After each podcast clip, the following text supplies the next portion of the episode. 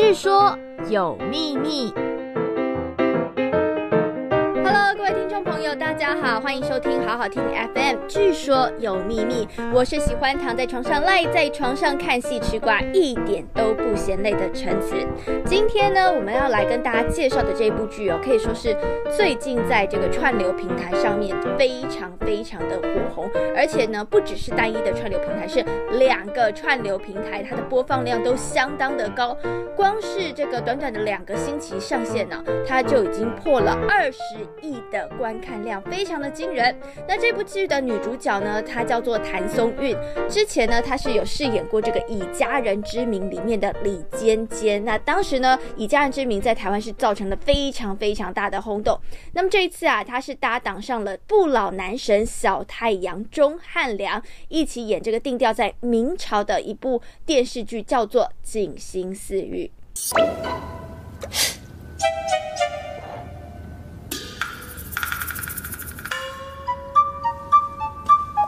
侯爷，水温正合适。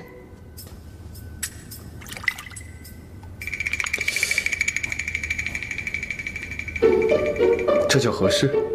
成大事者必先苦其心志，劳其筋骨，饿其体肤。侯爷若连这点水温都忍受不了，还怎么担任一家之主啊？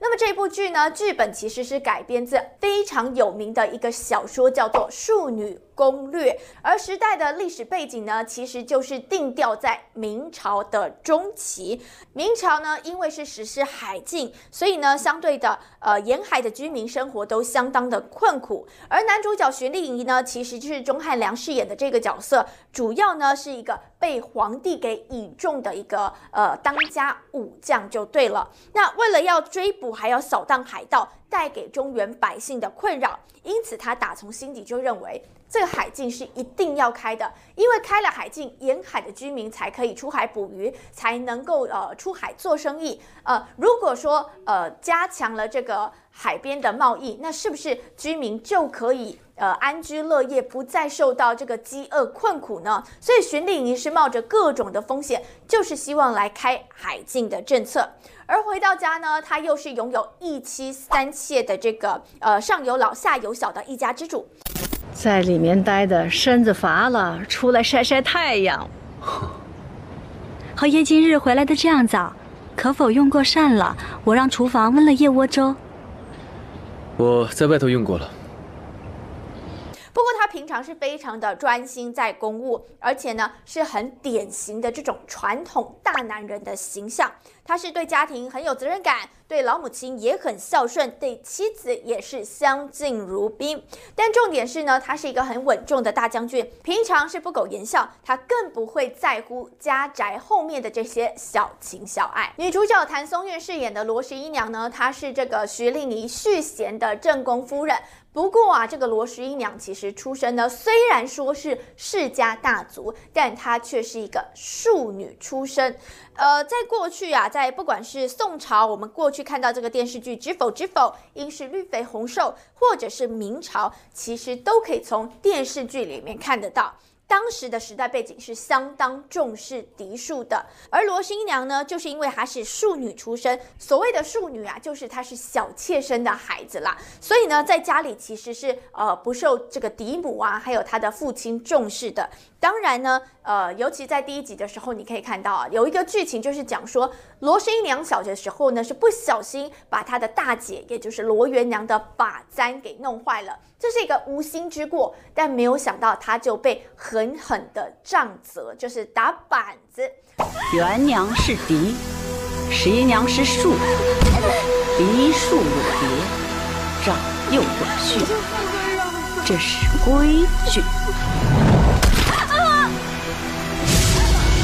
然说罗十一娘的亲生妈妈有亲自下跪跟这个罗家的大太太来求情，而且是冒着大雨哦，她还怀着身孕，但是呢，再怎么求情都没有用，而且呢，她这个主母啊，甚至还说了一句。嫡庶就是有别，所以可以看得出来，不管是在宋朝或是在明朝，正妻如果担当起家里面的主母的话，她的这个地位是不同凡响的。就算是再被宠爱的小妾，她如果说主母叫你往东，你就得往东，绝对没有往西的空间。话说回来了，就是因为罗十一娘从小是太有主见了，所以呢，因为这一件事情，她就跟妈妈被赶到乡下去居住。当然，母女两个人是过得非常怡然自得的生活，但没有想到某一年呢，她就突然被紧急的召回京中，干什么呢？因为她的姐姐罗元娘竟然生病了，大姐想要帮自己的丈夫徐令宜续弦，延续徐家是永平侯夫人娘家的地位，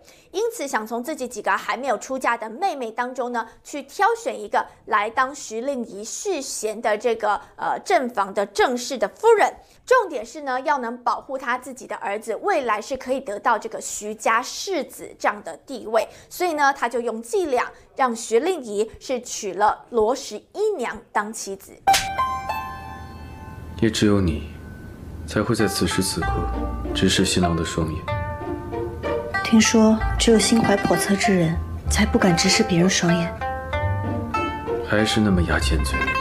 当然了，这个故事呢，其实就像之前的几部电视剧一样，它都是所谓的先婚后爱。一开始，这个男主角徐令宜是对他的续弦妻子是毫无感情的，因为就像之前说的，因为他专心在自己的工作，他根本没有把重心，或者是根本没有把呃注意力是放在自己的家宅，更别说他会对这个家宅后面的这个小妾啊，这个小妾跟那个小妾斗来斗去，他是根本就不管，而且完全无感。那没有想到呢，最后竟然是因为靠着罗十一娘心地善良还有智慧。一次一次的来帮这个徐令宜是渡过难关，所以永平侯徐令宜就因此了爱上了罗十一娘，夫妻两个呢是共同闯出一片天，加深了感情，而且还立下终身相依的誓约。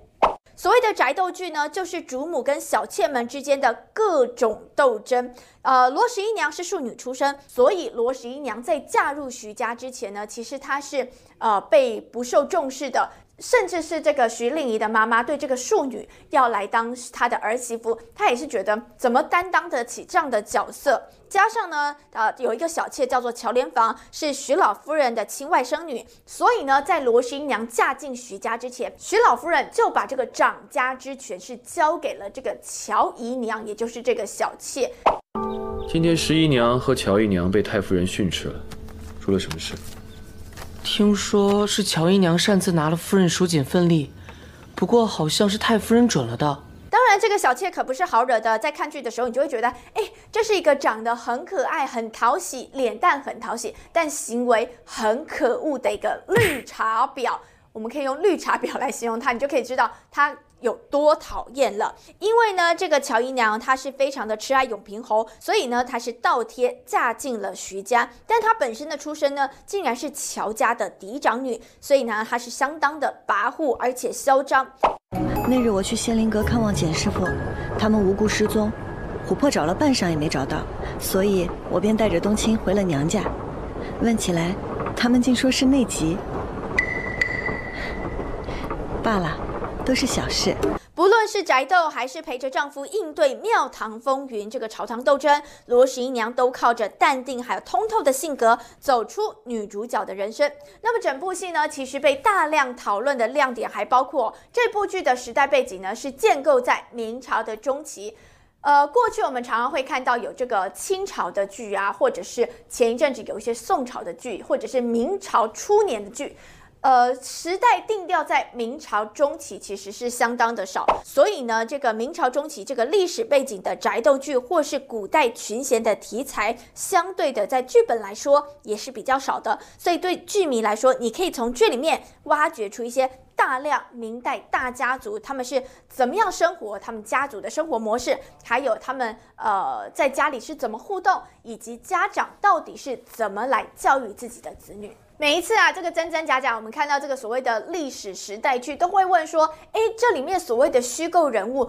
他真的是虚构吗？徐令宜这样的一个英雄角色的人物，他到底有没有属于他自己的原型刻画？根据这个史实调查呢，其实可以发现呢，徐令宜哎，还真的可能有真实的原型人物呢。有剧迷就推测啊，他的原型叫做徐海，也是在明朝的时候的一个人物，他竟然是一个海盗头子。尤其在明朝呢，他其实是被兵部尚书胡宗宪还有缴倭寇的这个水师名将戚继光当成是眼中钉。徐海呢，曾经就被认为是祸害中原最主要的祸首，而他呢，更可怕的是，他还结合了日本的倭寇，也就是日本的海盗，还有中国的海盗，一起组成一个联合战队。所以你可以想象啊，又有日本的海盗，又有中国的海盗，而且这个头头就叫做徐海，对朝廷来说，他是一个多么头痛的人物。